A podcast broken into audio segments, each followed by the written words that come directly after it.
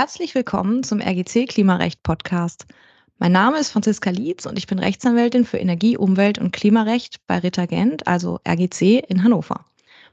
Das ist jetzt bereits die 14. Folge des Klimarecht Podcasts. In den letzten 13 durfte ich schon viele interessante Leute zu den unterschiedlichsten Themen interviewen.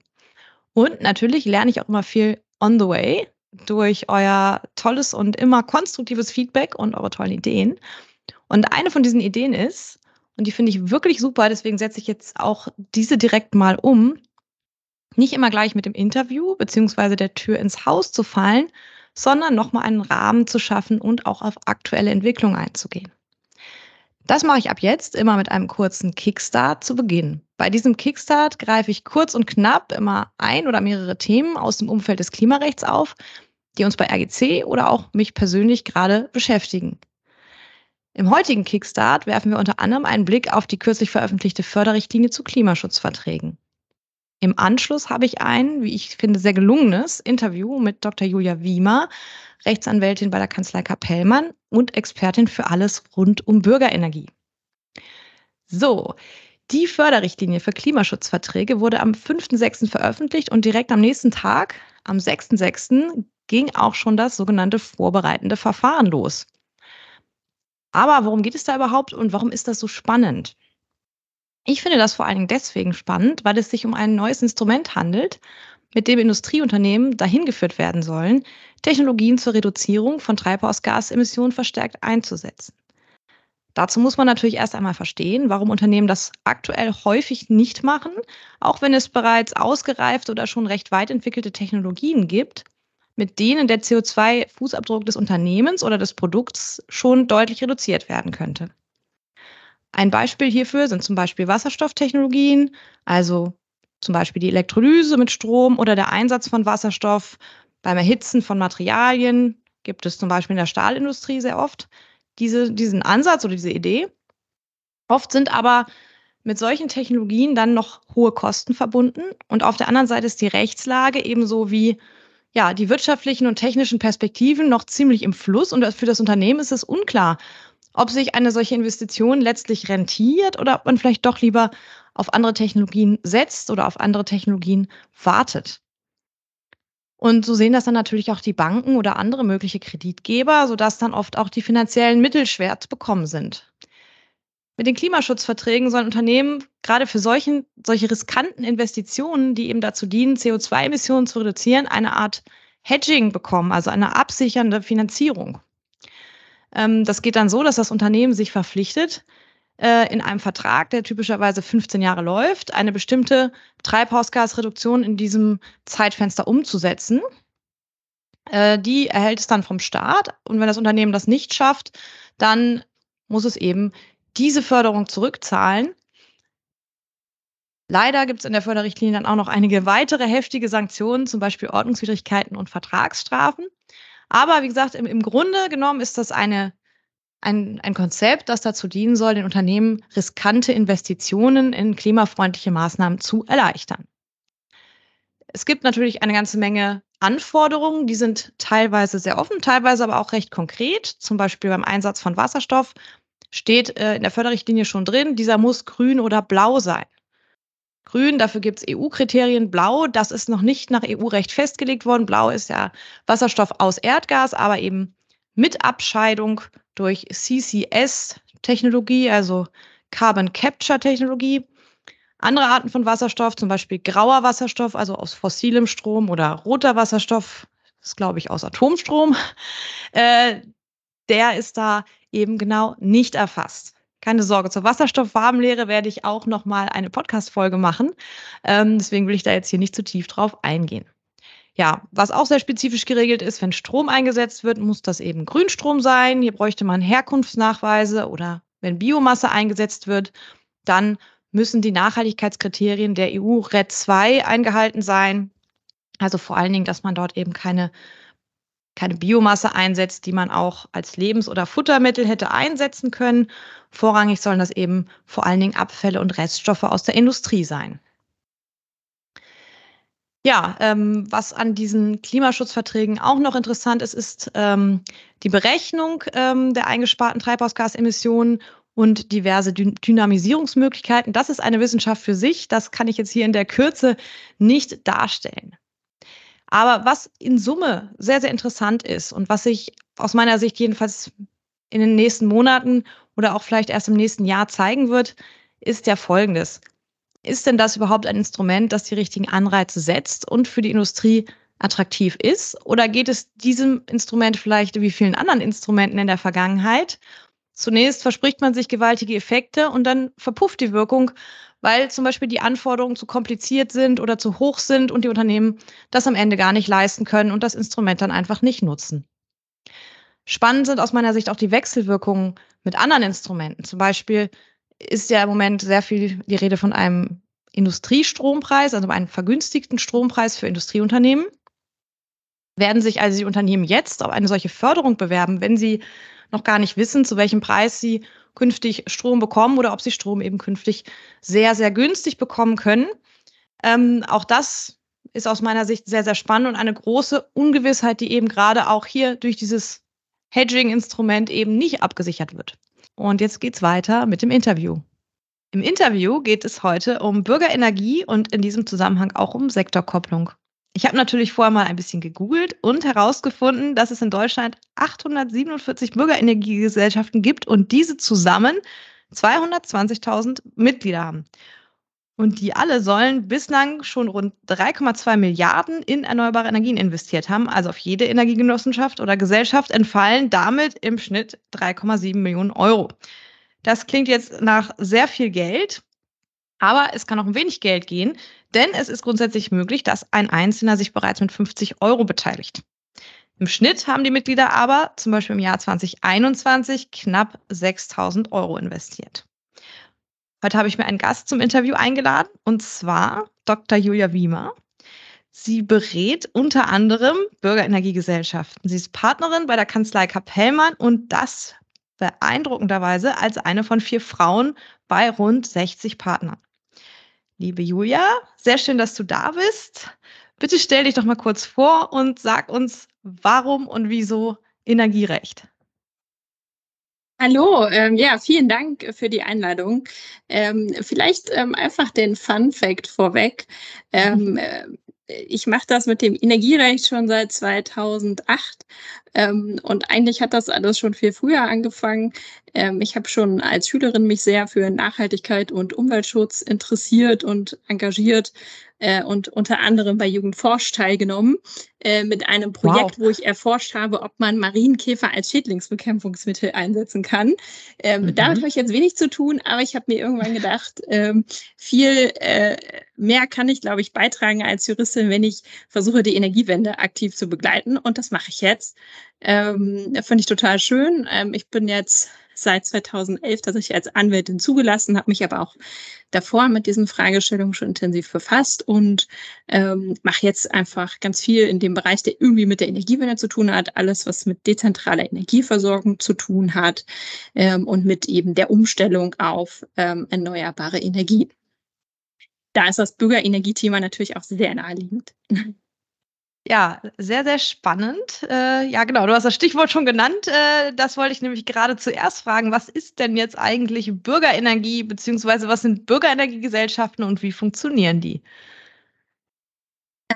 Die gibt es in natürlich ganz unterschiedlichen Formen und Größen, wie das bei allen Tierchen ist, die man so hat. Häufig sind das tatsächlich Genossenschaften, das Wort hattest du ja vorhin auch schon dazwischen, ähm, oder GmbH und KKGs. Das hängt auch so ein bisschen davon ab, ähm, wer die Beteiligten äh, sind, abseits der einzelnen natürlichen Personen, also Bürger, die sich ähm, da einbringen wollen. Die Grundidee ist eigentlich immer, dass Bürger idealerweise unmittelbar aus der Region, in der eine erneuerbare Energieanlage errichtet werden soll, ähm, sich an diesem Projekt beteiligen können, dadurch auch davon profitieren, äh, wenn diese Projekte ähm, umgesetzt werden.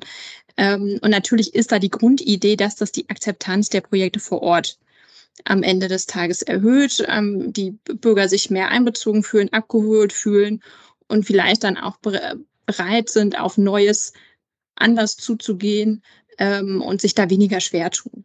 Die Umsetzung ist auch sehr unterschiedlich am Ende des Tages, äh, wenn man darüber redet, okay, wie funktioniert das jetzt? Ähm, da gibt es sozusagen rein finanzielle Beteiligungsmodelle, ja, wo man eben zum Beispiel mit den von dir genannten 50 Euro ähm, sich ähm, beteiligen kann und ähm, dadurch ähm, ein Stück weit zur Energiewende beiträgt, bis hin wirklich zu Konzepten, wo ähm, ja, vor allen Dingen vor vielen Jahren schon sich sozusagen Idealisten zusammengetan haben und gesagt haben, so, wir versorgen uns ja selbst, soweit wir das irgendwie hinbekommen, mit Strom aus erneuerbaren Quellen ähm, bis hin sogar zu Konzepten, wo man äh, zu einem unterschiedlichen Anteil auch Dritte damit versorgt oder das äh, in größere ähm, Gesamtkunstwerke, nenne ich das jetzt mal, integriert. Klingt toll. Dazu muss ich ja gleich noch mal weitere Nachfragen stellen zu den Gesamtkunstwerken. Ich sehe schon, das ist äh, ein sehr, sehr, sehr buntes Spielfeld. Ich meine, ich stelle mir das eh schon extrem bunt vor, wenn ich denke, da sind alle Bürger dabei, vom Banker bis zum Landwirt. Ähm, ist das, ist das, das ist das eine richtige so. Vorstellung? Ja, ja. also ja, nee. Und ähm, wie ist das mit kleinen Unternehmen? Also zählt das da rein, dass zum Beispiel, was weiß ich, Friseursalon oder irgendwie so etwas in der Art dort auch mitmachen kann? Ja, na klar, ne? Also die ähm, Gestaltungsmöglichkeiten sind da wirklich sehr vielfältig. Ähm, es gibt Projekte, wo sozusagen Städte und Gemeinden die Initiative ergreifen und sagen, wir wollen unsere Gemeinde klimaneutral machen und wir wollen zu diesem Zweck so eine Bürgerenergiegesellschaft gründen. Liebe Bürger, liebe Kleinunternehmer gerade vor Ort, beteiligt euch doch. Wir wollen auch gucken, dass ihr dann am Ende auch besonders davon profitieren könnt. Ähm, und da ist natürlich auch der Friseursalon dabei. Warum denn nicht? Ja, ne, auch okay, dann habe ich das verstanden. ähm, ja, und was für Vorteile würdest du jetzt sagen, ähm, ja, sind da die wichtigsten? Also was ähm, ist, sage ich mal, auch der Unterschied zu jetzt vielleicht einem größeren Investor, der einfach sagt, ich baue jetzt mal einen Windpark, wenn eine Bürgerenergiegesellschaft da ähm, tätig wird? Ja, natürlich, mein, der auf der Hand liegende Vorteil ist das Thema Akzeptanz. Ja, also ähm, es zeigt sich auch tatsächlich in der Praxis, wenn es solche Bürgerenergiegesellschaften gibt und die geschickt und frühzeitig ähm, zu ihrem Projekt kommunizieren, ähm, dann ist ähm, die Wahrscheinlichkeit hoch, dass es eben vor Ort weniger Probleme damit gibt, ähm, dass sich da Initiativen formen, die sagen, nein, keine Windkraft in Hintertupfingen ähm, sondern ähm, wirklich dann auch eher andere angeregt werden zu sagen, ach Mensch, vielleicht ist das ja doch eine tolle Idee, hm, könnt ihr uns das mal ein bisschen erklären? Also es ist alles, es fühlt sich so ein bisschen näher an. Äh, macht also auch diese Energiewende vielleicht unmittelbar erfahrbar oder zumindest ein bisschen unmittelbarer, als man das sonst so hat und gibt den Leuten auch äh, vor Ort ein ganz anderes Gefühl, als wenn jetzt sozusagen jemand Fremdes von außen kommt, dem man ja per se unterstellt, der will einfach nur Geld verdienen. Ähm, das ist, glaube ich, wirklich so das größte Asset, das diese Gesellschaften mit sich bringen. Und natürlich gibt es auch vielen Personen inzwischen einfach ein gutes Gefühl, da selbst einen Beitrag zu leisten zur Energiewende. Ne? Der eine oder andere fragt sich ja auch, Mensch, was kann ich denn irgendwie tun? Und zu manchen Dingen bin ich vielleicht einfach zu faul oder zu bequem und mag da meine Gewohnheit nicht umstellen. Ähm, aber zu sagen, hey, bei mir um die Ecke wird da was gemacht und ähm, ich kann mich da vielleicht erstmal anfangs vor allem finanziell beteiligen, äh, das ist ja schon mal ein Schritt.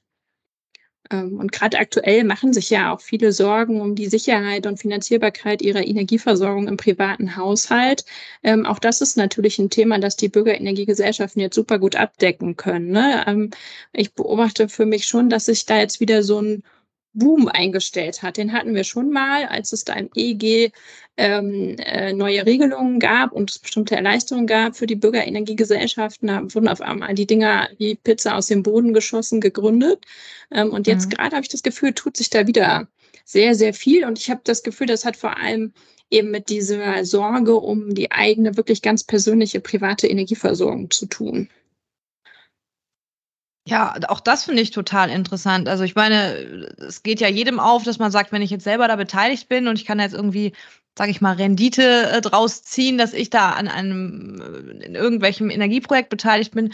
Auf jeden Fall steigt da die Akzeptanz. Aber was du als erstes gesagt hast, dass ich, wenn ich jetzt sehe, mein Nachbar macht damit, werde ich vielleicht auch nichts dagegen haben, weil ich sage, das kommt so aus unserer Mitte oder ich kenne die. Ähm, das ist für mich gerade ein bisschen neuer Aspekt und ja, das mit der Versorgungssicherheit ist natürlich auch ganz interessant, weil ja natürlich nicht der einzelne Bürger konkret dann wahrscheinlich aus dem Projekt beliefert wird, sondern dass ja einfach nur sozusagen ein Beitrag zur Energiewende für alle ist. Ne? Oder gibt es auch Projekte? Das ist unterschiedlich. Wo, ach so, okay. Also, Ja. Das gibt es auch tatsächlich, ne? Also das hängt so ein bisschen von den Projekten ab, auch von den Vorerfahrungen der Beteiligten oder derjenigen, die da so ein bisschen die Führungsrollen übernehmen in der Gesellschaft. Ähm, wenn das Leute sind, die vielleicht sogar einen Hintergrund haben, irgendwie aus dem Bereich im entfernteren oder engeren Sinne, ähm, dann sind die häufig ein bisschen mutiger und sagen, hm, wir trauen uns das durchaus zu, auch ähm, uns in Teilen jedenfalls sozusagen mit dem Strom, der da erzeugt wird, selber zu versorgen. Das hängt natürlich auch immer von den örtlichen Gegebenheiten ab. Wie nah bin ich denn überhaupt an der Wohnbebauung? Wie nah will ich da überhaupt dran? Ja, das ähm, sind wir dann auch wieder beim Akzeptanzthema. Aber die Möglichkeit gibt es schon und es wird durchaus auch genutzt. Okay, ja, total interessant. Ähm, was mich jetzt auch noch total interessiert ist, wie ist denn da deine Funktion als Beraterin, als Anwältin? Also ähm, wann kommst du dazu? Bist du da von Anfang an dabei, wenn sich da die ersten Bürger erstmal zusammenfinden und überlegen, sowas zu machen? Oder kommst du dazu, wenn es diese Gesellschaft schon gibt und die schon ein konkretes Projekt im Blick haben und sagen, so jetzt möchte ich aber mal wissen, wie ist denn das rechtlich? Es ist tatsächlich total unterschiedlich, ne? aber am liebsten ist es mir eigentlich, wenn die Leute mich direkt nach der ersten Idee oder ihren ersten ein, zwei Treffen anrufen und mich damit einbinden, dann kann ich halt einfach ja, meine Erfahrung da viel mehr einbringen und ähm, auch dabei helfen, die Gesellschaft an sich schon, ähm, aber dann auch die Projekte, die die angehen wollen, ähm, einfach direkt so zu gestalten, dass es zu allen Beteiligten passt und für sie auch am Ende irgendwie optimal ist. Häufig hat man ja in solchen Konstellationen auch immer Visionäre dabei, also Personen mit ganz vielen tollen Ideen. Und ähm, man, die muss man an der einen oder anderen Stelle vielleicht ein bisschen einbremsen oder ein bisschen strukturieren, damit ähm, das Projekt am Ende auch Erfolg haben kann. Ähm, und da ist es wahnsinnig hilfreich, wenn man frühzeitig dazu kommt und nicht erst, wenn schon ganz viele Sachen angestoßen sind. und äh, auch das ist aber kein Problem. Ich steige auch gerne später ein und äh, helfe dann vor allem dabei, tatsächlich in der Regel ja, ich sage jetzt mal, Abläufe zu strukturieren und Zeitpläne zu erarbeiten, die dann eben auch zu den rechtlichen Rahmenbedingungen passen und da realistisch sind. Ne? Also das ist ja auch dann so ein Thema, das die Bürgerenergiegesellschaften ganz besonders haben. Die müssen dann mal gucken, dass sie ähm, auch an ihre ähm, äh, Mitglieder und Beteiligten ähm, ja, ähm, Erwartungen kommunizieren oder Pläne kommunizieren, die äh, haltbar sind und da nicht äh, Frustration und Enttäuschung provozieren, ähm, dadurch, dass eben äh, Pläne kommuniziert werden, die von vornherein unrealistisch sind. Ähm, da, wo du gerade sagst, äh, enttäuscht werden, geht sowas eigentlich auch mal schief? Also gibt es Bürgerenergiegesellschaften, die ganz motiviert anfangen und dann, was weiß ich, dann gibt es Visionäre oder Bremser und dann läuft das irgendwie alles aus dem Ruder. Hast du das auch schon mal erlebt? Ja, also es gibt immer auch so, so Krisen oder kritische Phasen, ähm, wo man dann merkt, es hakt und ruckelt an der einen oder anderen Stelle. Ähm, da sehe ich mich dann tatsächlich auch als Beraterin vor allem in der Rolle, so ein bisschen die äh, Gemüter zu schlichten und die Leute wieder an einen Tisch zu holen und zu sagen, hey, komm, ihr hattet doch mal eine gemeinsame Idee, lasst uns mal dahin zurückkommen. Mhm. Ähm, und dann vielleicht ein bisschen Ballast abwerfen, ja, oder es, es einfacher machen, erstmal klein anfangen und sich dann langsam steigern, ähm, bevor man sich übernimmt ähm, mit ähm, all den tollen Ideen, die man da hat und die man gerne umsetzen möchte. Ja, also sind gar nicht nur so die reinen Rechtsfacts quasi äh, relevant, sondern auch das äh, Verhandeln ist wahrscheinlich dann ganz, ganz wichtig. Das äh, finde ich auch, find auch sehr interessant. Ähm, kannst du vielleicht mal so ein Fallbeispiel nennen? Es ist jetzt, also für mich ist jetzt ein bisschen rübergekommen, es gibt einfach unendliche Möglichkeiten, wie es aussehen kann, aber ähm, ich habe jetzt noch keine konkrete Vorstellung. Also wie viele Personen, wie viele oder welche Energieträger, welche Größe, Dimension, wie passiert das eigentlich so? Ein klassisches Projekt mal. Ja, also im klassischen Projekt war es eigentlich ähm, bislang so, es haben sich so irgendwas zwischen 10 und 20 Personen zusammengefunden ähm, und haben gesagt, so wir äh, wollen das jetzt mal äh, versuchen und voranschieben. Manchmal gibt es auch einfach nur so eine Kerngruppe von, keine Ahnung, drei, vier, fünf Leuten, die das initiieren und sich dann weitere äh, Beteiligte suchen. Ähm, und ähm, in der Vergangenheit war es eigentlich immer so, dass Windkraftanlagen gebaut worden sind, seltener Solaranlagen. Ähm, das lag an der Fördersituation. Ähm, da war es häufig finanziell und auch unter verschiedenen Gesichtspunkten attraktiver, wenn das irgendwie ging und, und machbar war ähm, so eine Windkraftanlage zu errichten. Ähm, und natürlich bauen die Leute das nicht selbst. In der Regel sind die nicht vom Fach. Ähm, viele holen sich einen sogenannten Projektierer hinzu, also ein Unternehmen, das sich darauf spezialisiert hat, solche ähm, Projekte zu planen und umzusetzen. Ähm, und mit externer Unterstützung entsprechend lassen die sich dann da ihre Anlage hinbauen. Und dann kann es auch schon losgehen. Der einfachste, das einfachste Modell am Ende ist ähm, zu sagen, wir nehmen die ähm, geförderte Direktvermarktung in Anspruch. Das heißt, der Strom wird eingespeist und ähm, man bekommt nicht nur den, den Marktwert an der Börse für den Strom, sondern noch ähm, die sogenannte Marktprämie obendrauf ähm, und verdient damit ähm, äh, damit dann sein Geld. Das muss man auch nicht selber machen, so gibt es Unternehmen, die sich darauf spezialisiert haben, sogenannte Direktvermarktungsunternehmen. Das ist eigentlich so der übliche Startpunkt und wo ich auch den meisten dazu rate, erstmal so anzufangen. Erstmal eine Anlage in der Direktvermarktung, wo man sich um möglichst wenig selber kümmern muss, ähm, dementsprechend auch wenig selber falsch machen kann, wenig Zeit investieren muss, wenn man das neben seinem normalen Leben noch macht. Ähm, und dann entwickelt sich das. Ne? Ähm, jetzt ist es auch so, ähm, bislang war es so, wenn man die gesetzlichen Vorteile aus dem EEG in Anspruch nehmen wollte, musste es eine Windkraftanlage äh, onshore sein, äh, damit es irgendwie was bringt. Es gab keine Privilegien oder so für Bürgerenergiegesellschaften, die PV-Anlagen errichtet haben. Ähm, und ähm, das hat jetzt viele Gesellschaften trotzdem nicht daran gehindert, da ihren Weg zu gehen und es trotzdem zu machen und diese Quellen auch für sich zu nutzen.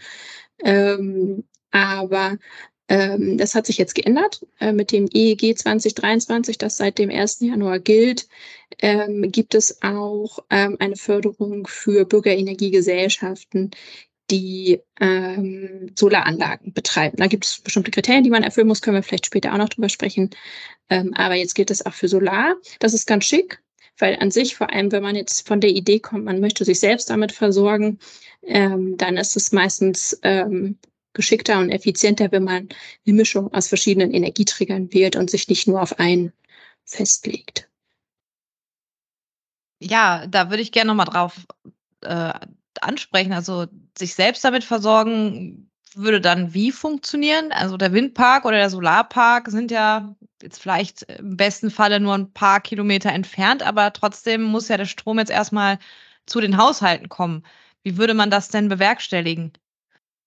Ähm, in der Regel wird die Bürgerenergiegesellschaft dann zum klassischen Stromlieferanten ähm, und würde mit dem lokalen Netzbetreiber entsprechende Verträge schließen über den Transport ähm, äh, der Energie, so wie jeder Stromlieferant das auch macht. Jeder ähm, Lieferant, mit dem du jetzt einen Vertrag für deine Belieferung zu Hause äh, abschließt, macht das ganz genauso. Ähm, und dann kann es eigentlich auch schon losgehen, sozusagen. Es gibt natürlich noch so ein paar regulatorische Rahmenbedingungen, die man beachten muss, aber inzwischen sind die Hürden etwas geringer geworden, ähm, jedenfalls mal, wenn man äh, vor allem sozusagen Personen in unmittelbarer Nähe äh, zu der Anlage versorgt. Ne? Das bietet sich vor allem an für so Projekte, ich sage jetzt mal frech auf dem platten Land, ja, also wo wirklich kleine Kommunen oder Gemeinden ähm, da jetzt betroffen sind und äh, wirklich versuchen wollen, so in gewisser Weise autark zu werden, auch wenn das so ganz nicht gelingen kann, aber ähm, eine größere Unabhängigkeit zu bekommen, dann sind die Wege nicht so weit. Ähm, der Kontakt zum lokalen Verteilnetzbetreiber ist meistens sowieso da oder der sogar involviert in das Projekt dann geht das eigentlich relativ unproblematisch, auch diese regulatorische Seite abzubilden, weil man dann natürlich von der Seite auch so ein bisschen Unterstützung bekommt. Ja, was ich mich da frage ist, also ich kenne es natürlich jetzt aus der Beratung in der Industrie, dass man dort, wenn man jetzt zum Beispiel sich einfach einen Windpark neben seine Produktionsanlage baut und dort Strom bezieht, ja aufgrund des fluktuierenden Energieträgers Wind oder auch Solarenergie natürlich nicht immer voll äh, versorgt ist und dann eben schauen muss, dass man noch eine Reststromlieferung bekommt. Und selbst genau. in der genau. Industrie ist das manchmal so ein bisschen schwierig, aber ich stelle mir das für einen Haushaltskunde, ich sage, als Haushaltskunde brauche ich noch einen Reststromliefervertrag. Ist das dann besonders tricky oder äh, muss das die Grundversorgung halt sowieso einfach stemmen und dann ist es überhaupt nicht anspruchsvoll?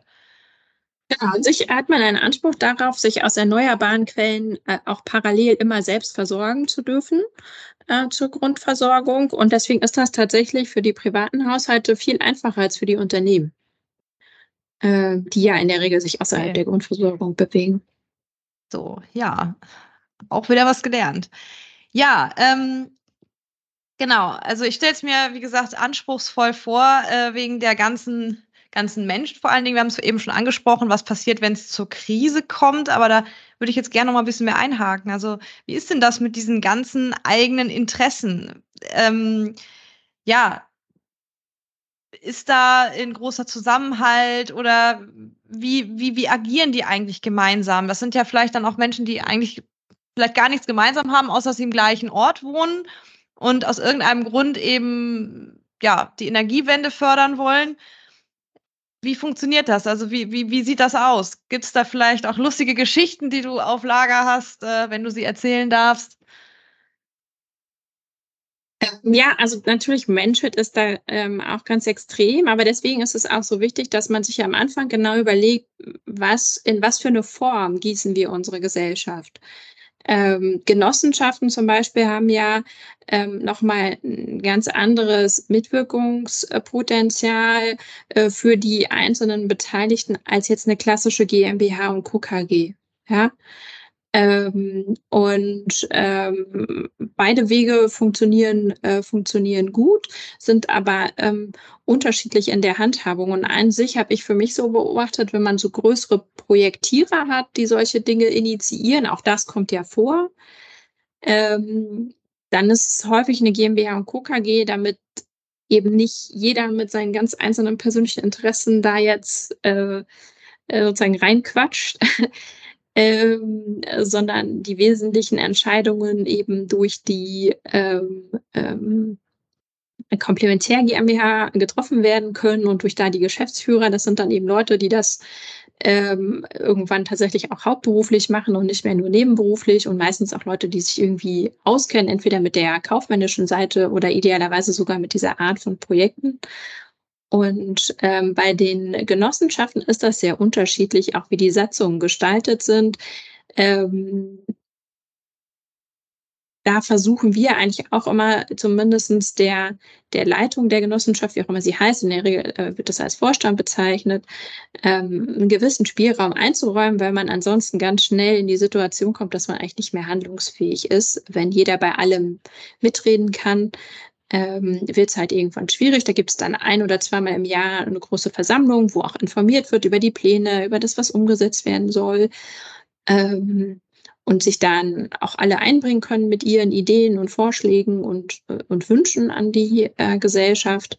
Ähm, aber so das Tagesgeschäft, das ist immer ganz gut, wenn das in die Hände einzelner Personen gegeben wird, denen alle vertrauen, die alle gewählt haben, äh, demokratisch. Ähm, sonst ist das ja praktisch einfach nicht mehr handhabbar, ne? weil du hast ja auch so eine ganz bunte Mischung. Ja, es gibt so, äh, ich nenne es jetzt mal Überzeugungstäter, ja, Leute, die das wirklich aus einer sehr intrinsischen Motivation heraus machen, bis hin zu den Alt-68ern sozusagen, ähm, denen das so in Fleisch und Blut übergegangen ist, ähm, bis hin zu ähm, Leuten, die das tatsächlich relativ nüchtern als Investitions Projekt sehen, ähm, ist da eigentlich alles dabei. Und auch wenn man mal so guckt, wer gründet eigentlich solche Gesellschaften, dann ist das häufig eine Mischung. Ja, es gibt die, die äh, an dem einen Spektrum rein ideell äh, sozusagen Interessen verfolgen, jedenfalls mal vordergründig, äh, die, die rein finanzielle Interessen verfolgen und dann so alles dazwischen. Ähm, häufig entstehen solche Gesellschaften auch, ich sage das jetzt mal frech, aus so einer Bierlaune heraus. Ja, das sind jetzt nicht immer die Überzeugungstäter, auch solche Genossenschaften und Gesellschaften gibt es natürlich zum Teil schon seit Jahrzehnten, ja. Ähm, aber ich hatte zum Beispiel auch äh, in euch den Fall, dass Leute Silvester zusammensaßen und gesagt haben, ja, irgendwie ist das doch jetzt hier alles doof, wir können uns doch hier nicht so treiben lassen von den äußeren Randbedingungen und an sich sind wir doch eine tolle kleine Gemeinde. Äh, wir können das doch irgendwie selber hier mal versuchen auf die Beine zu stellen. Und dann haben die bei äh, Sekt und äh, Bohle Silvester beschlossen, diese Gesellschaft zu gründen, haben das inzwischen auch tatsächlich getan ähm, und mir letzte Woche stolz mitgeteilt, dass sie fast 400 Mitglieder ähm, jetzt schon äh, direkt am Anfang äh, gewonnen haben. Und natürlich sind die darauf wahnsinnig stolz. Ähm, ich hatte aber auch vor drei Wochen ein Gespräch mit einem sehr engagierten Bürgermeister, der gesagt hat, ich bin jung, ja, er ist irgendwie so Mitte 40. Ähm, ich bin hier vor zwei Jahren frisch gewählt, jetzt habe ich mich sortiert im Amt und ich möchte jetzt hier mal was anschieben. Klimaneutralität ist doch total wichtig. Ich will nicht warten, bis da jetzt von oben irgendwelche Vorgaben kommen. Ähm, ich möchte jetzt mal versuchen, hier selber was anzuschieben. Die haben ein eigenes kleines Stadtwerk und das wird da eingebunden, also zum Beispiel auch Stichwort Reststromversorgung, ja, wenn man einen äh, klassischen Versorger findet, ähm, der sich in das Projekt einbringt, dann kriegt man das auch super gut abgefangen, auch für die Unternehmen dann, die da sich vielleicht beteiligen wollen. Ähm, das müssen ja nicht nur Privatpersonen sein. Bierlaune also. Aber 400 ja. Euro braucht man ja eine ganze Menge Bier. Also das ist ja schon. Äh, oder nee, Bode. Finde ich total interessant. äh, bei der Bierlaune fällt mir gerade noch ein, ähm, auch wegen den Genossenschaften, kann es eigentlich passieren, dass, da, dass es dann da Fluktuationen gibt? Also bleiben die dann alle dabei oder steigen die dann auch in der Bierlaune mal wieder aus? Also ich kenne das so von Wohnungsgenossenschaften, da kauft man sich dann ja auch Anteile und zieht ein und zieht mal wieder aus und verkauft seinen Anteil wieder und so. Ähm, ist das da auch so oder bleiben die eigentlich ja, alle die von Anteile Anfang sind handelbar. Ende? Die kannst, okay. du, die kannst du jederzeit äh, verkaufen. Manchmal gibt es so Haltefristen, ja, weil man eben nicht möchte, dass da zu viel äh, Unruhe ähm, äh, entsteht oder drin ist. Oder ähm, häufig ist es auch so, dass man ähm, begrenzt, wie hoch der Anteil eines Einzelnen finanziell maximal sein darf. Ähm, denn wenn der aussteigen möchte und quasi ausbezahlt werden möchte, muss die Gesellschaft an sich ja immer noch irgendwie lebensfähig sein. Jedenfalls wäre das gut. Mhm. Und ähm, deswegen ist es gerade bei den Genossenschaften häufig so, dass die so Maximalgrenzen vorsehen. Ne? Also weiß ich nicht, der einzelne Anteil beträgt vielleicht 50 Euro oder 100 Euro äh, und eine einzelne Person ähm, oder auch ein Ehepaar zum Beispiel darf nicht mehr als so und so für 1000 Euro äh, insgesamt ähm, an Beteiligungshöhe haben, was ja aber niemanden daran hindert, vielleicht der Gesellschaft auch noch zusätzlichen Darlehen zu gewähren oder oder oder. Ähm, aber da muss man schon ein bisschen schauen, ähm, dass das ähm, auch für die Gesellschaft an sich nicht nach hinten losgeht, ne? dass die Anteile handelbar sind. Ja, wo wir jetzt noch gar nicht drüber gesprochen haben, was mich auch noch mal interessieren würde, ist, wo kriegen die denn eigentlich die Flächen her? Also in dem klassischen Fall, also sagen wir mal so, ich klingel in meiner Straße bei 20 Nachbarn, alle sagen, wir machen mit, wir bauen jetzt ein gemeinsames Windrad. Es muss ja irgendwo hin. Ja. Ist das dann so, dass einer, der da mitmacht, vielleicht sagt, oh, ich habe da einen Acker, der wäre geeignet? Oder gehen die dann gezielt auf Flächensuche? Oder ist erst die Fläche da und dann die Gesellschaft? Oder was, wie funktioniert das? Das ist das erste Idee oder der Wunsch da. Ähm, und dann kennen die Leute ja in der Regel ihre Gemeinde und auch die nähere Umgebung relativ gut äh, und haben Ideen, wo das vielleicht gehen könnte. Ähm, gerade jetzt, wo das mit den Solaranlagen geht, ist das noch viel einfacher, ja, weil es gibt häufig zumindest gemeindliche Gebäude, ähm, Gebäude von Größe, vielleicht, wenn man Glück hat, größeren Unternehmen am Ort, weiß nicht, die haben eine Produktionshalle oder eine Lagerhalle. Ähm, und man kann ja auch mal mit so einer Dachanlage anfangen. Warum denn nicht? Ähm, und aber meistens ist tatsächlich so wirklich erst die Idee und dann geht man auf die Suche nach geeigneten Flächen. Wenn man Glück hat, findet man jemanden, der sagt, oh, das ist ja eine tolle Idee. Also wenn ihr das organisiert, dann bin ich dabei, könnt ihr gerne haben. Ähm, ich hatte jetzt aber schon den Fall, dass ähm, ähm, ne, auch da menschelt es dann ähm, in einer Gemeinde, wo sowas gegründet wurde, ähm, dann jemand, der nicht Gründungsvater der ersten Stunde war, äh, losgelaufen ist und gesagt hat, ja, die da mit ihrer Bürgerinnegesellschaft, das ist ja ganz schön. Ähm, äh, die wollen eure Fläche und ich gebe euch aber immer so und so viel 1000 Euro mehr als die. Äh, ich mache das nämlich jetzt einfach alleine und ich kann das genauso gut. Das ist ja gemein. Also so, richtig, ja. so richtige Sabotierer. Saboteure. Genau, also richtig so biestig hintenrum. Äh, Menschen, die irgendwie, glaube ich, enttäuscht sind, vielleicht einfach, dass sie diese Idee nicht selbst hatten, dann die Idee mopsen und äh, sich mit der Gesellschaft um die Flächen prügeln, weswegen ich tatsächlich, äh, ähm, wenn sowas, solche Projekte in Planung sind, ähm, denen immer dazu rate, versucht frühzeitig euch die Flächen zu sichern, auf die ihr ein Auge geworfen habt, damit sowas halt möglichst nicht ähm, passieren kann. Ja, oder versucht frühzeitig alle möglichen Querulanten mit ins Team zu bekommen, damit sich da oder niemand so. ausgeschlossen fühlt. ja, also das hat man bei dem besagten Querulanten versucht. Ähm, der hatte aber so große Ambitionen, dass er unbedingt Leiter des Ganzen werden wollte, was man ihm nicht einräumen wollte. Und dann ähm, war er beleidigt und hat sich ganz zurückgezogen. Das war ein bisschen schwierig.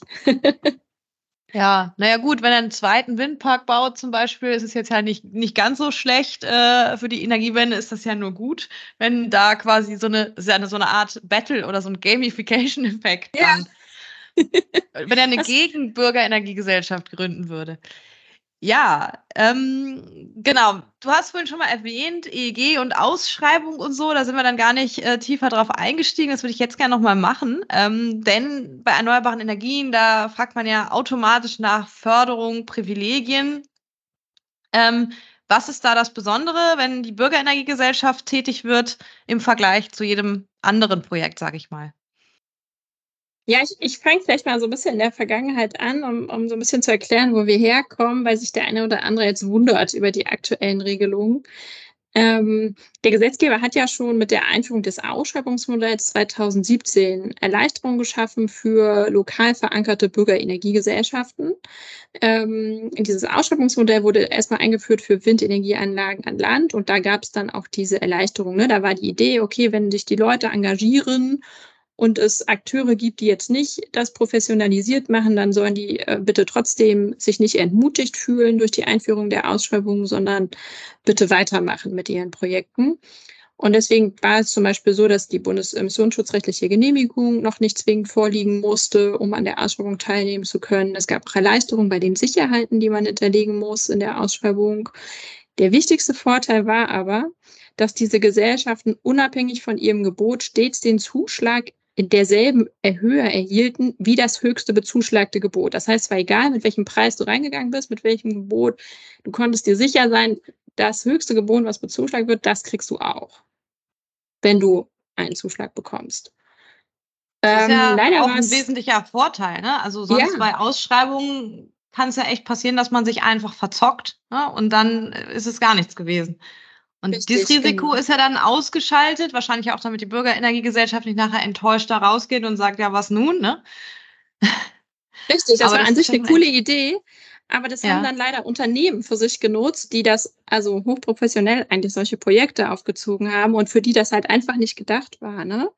Und dann wurden so. plötzlich Unmengen von Gesellschaften gegründet, bei denen es sich gar nicht, ähm, also bei denen es an sich gar nicht um diese lokale Verankerung und eine bessere Akzeptanz oder auch Beteiligung der Bürger ging, sondern im Wesentlichen darum, dass eine Projektierungsgesellschaft diese Vorteile für sich nutzen wollte. Gerade dieses Thema mit, ich kriege auf jeden Fall das Höchste, was man in der Ausschreibungsrunde bekommen kann, äh, hinterher ähm, als Zuschlag auch. Ähm, und deswegen hat der Gesetzgeber da inzwischen schon mehrfach nachgesteuert. Mit der letzten Novelle wurde das noch einmal deutlich verschärft, um wirklich sicherzustellen, dass nur noch Gesellschaften das nutzen können, für die diese Erleichterung halt auch einfach gedacht sind. Ne? Für die klassischen ähm, Bürger, die bei einer Bierlaune beschlossen haben, wir machen jetzt mal hier unser eigenes Ding, die das nicht hochprofessionell machen, ähm, die sollen diese Erleichterung haben.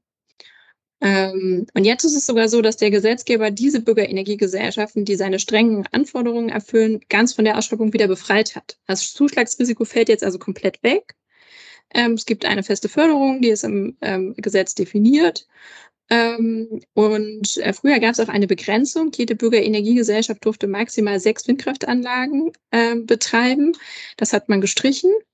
Ähm, was geblieben ist, ist ähm, die Begrenzung, ähm, wie groß die Anlagen maximal sein dürfen, die da diese Förderung bekommen. Bei den Windkraftanlagen sind das 18 ähm, Megawatt ähm, Leistung und bei den Solaranlagen maximal 6 Megawatt. Aber da kann man ja schon was reißen. Ne? Da kriegst du ja schon äh, auch bei den Solaranlagen ein paar, ähm, eine große Produktionshalle voll.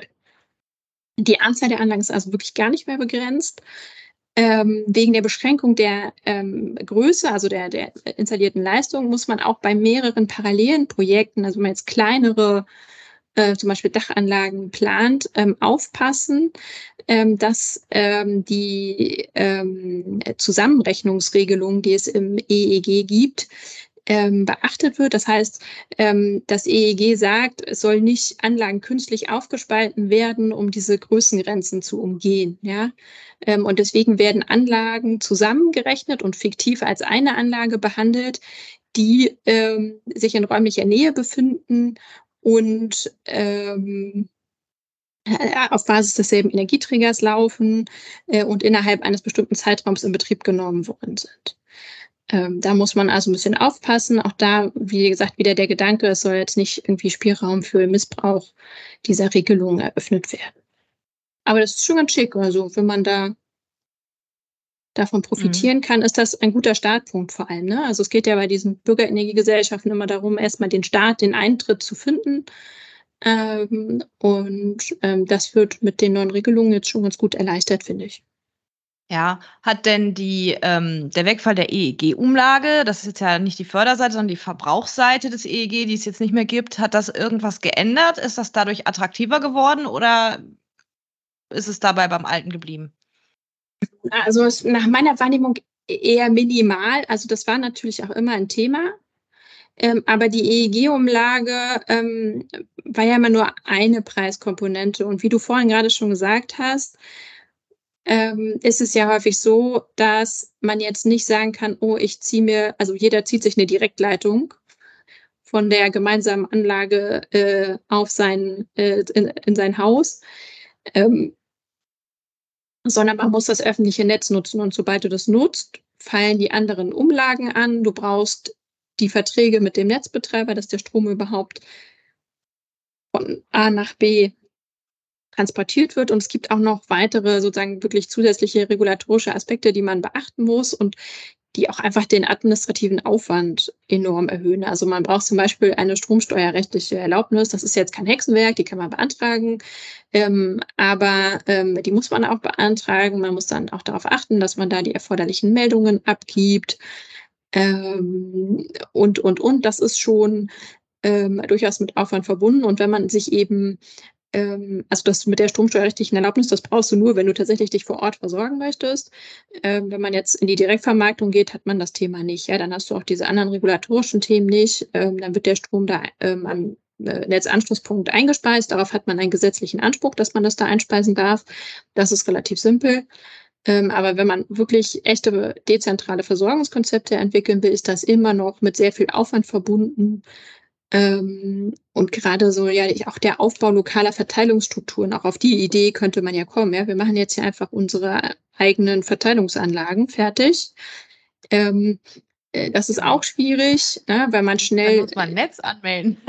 ja, dann musst du ein öffentliches Netz anmelden, weil es eben, also an sich, ich persönlich fände es schön, wenn man noch eine neue Kategorie von Kundenanlagen schaffen würde. Also ne, ähm, ähm, Netzstrukturen eigentlich, äh, Versorgungsstrukturen, die eben nicht diesen ganzen extrem regulatorischen ähm, Anforderungen unterliegen, wie die großen Verteilnetzwerke der, der Stadtwerke. Ähm, ja, äh, finde ich aktuell super, dass, das noch nicht. Ja, Genau, im industriellen Kontext hat man das ja auch, ne? wenn man sich drei Windparks baut und die alle zur eigenen Kundenanlage führen will, ne? schon fragt man sich, wird das jetzt ein Netz?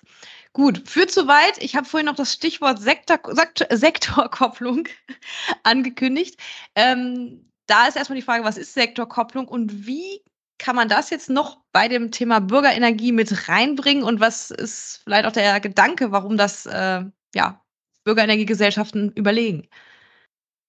Ähm, wir Juristen haben ja eigentlich immer gerne so feste Definitionen, an denen wir uns festhalten können. Die gibt es für die Sektorenkopplung jetzt leider nicht, weder juristisch noch in anderen Definitionen. Ähm, Im ENWG findet sie jetzt aber zumindest Erwähnung. Ähm, da ist die Rede von einer effizienten Kopplung des Wärme- und des Verkehrssektors mit dem Elektrizitätssektor und einer Integration der Ladeinfrastruktur in dieses System. Ähm, an sich versteht man also darunter wirklich im weiteren Sinne einen ganzheitlicheren Ansatz in der Energieversorgung. Alle Wirtschaftssektoren, vor allem die genannten Wärme, Elektrizität, Verkehr, sollen enger miteinander verzahnt werden und ähm, auf die Art und Weise dann wechselseitig Synergiepotenziale gehoben werden.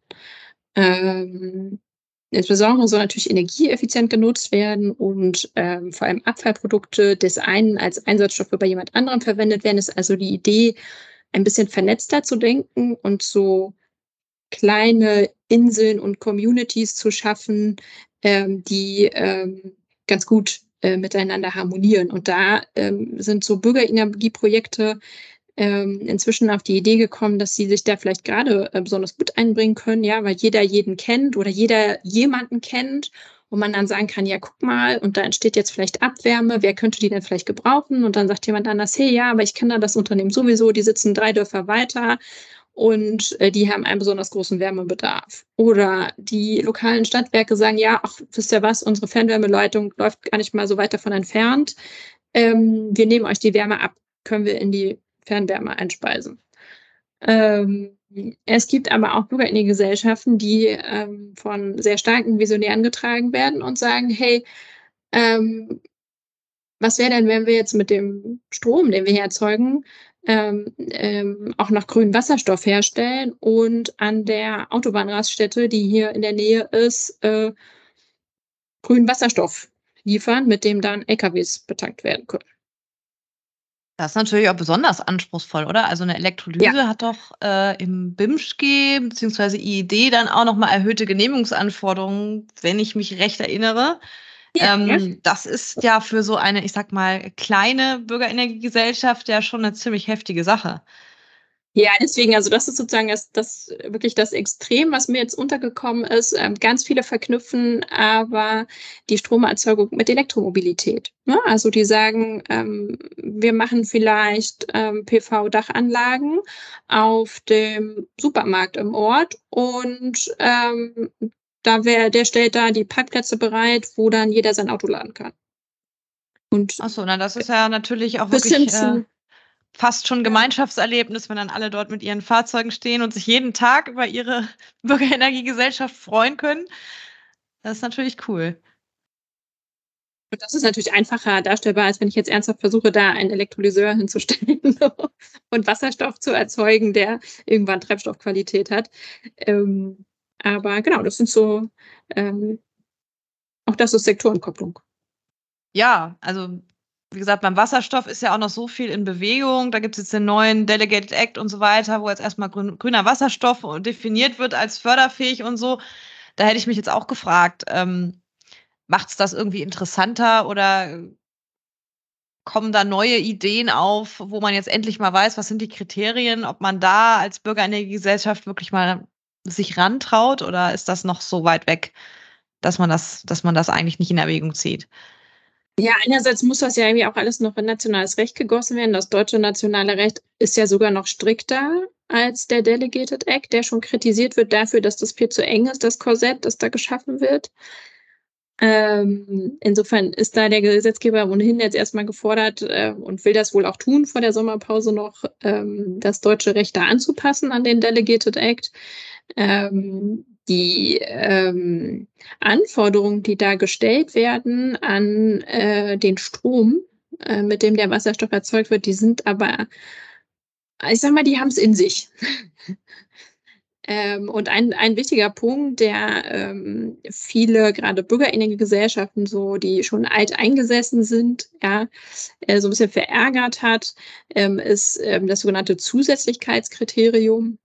Ähm, das heißt, grundsätzlich müssen neue Anlagen errichtet werden. Ich darf also nicht eine Anlage, die jetzt nach 20 Jahren aus der EEG-Förderung fällt, ähm, dafür nutzen.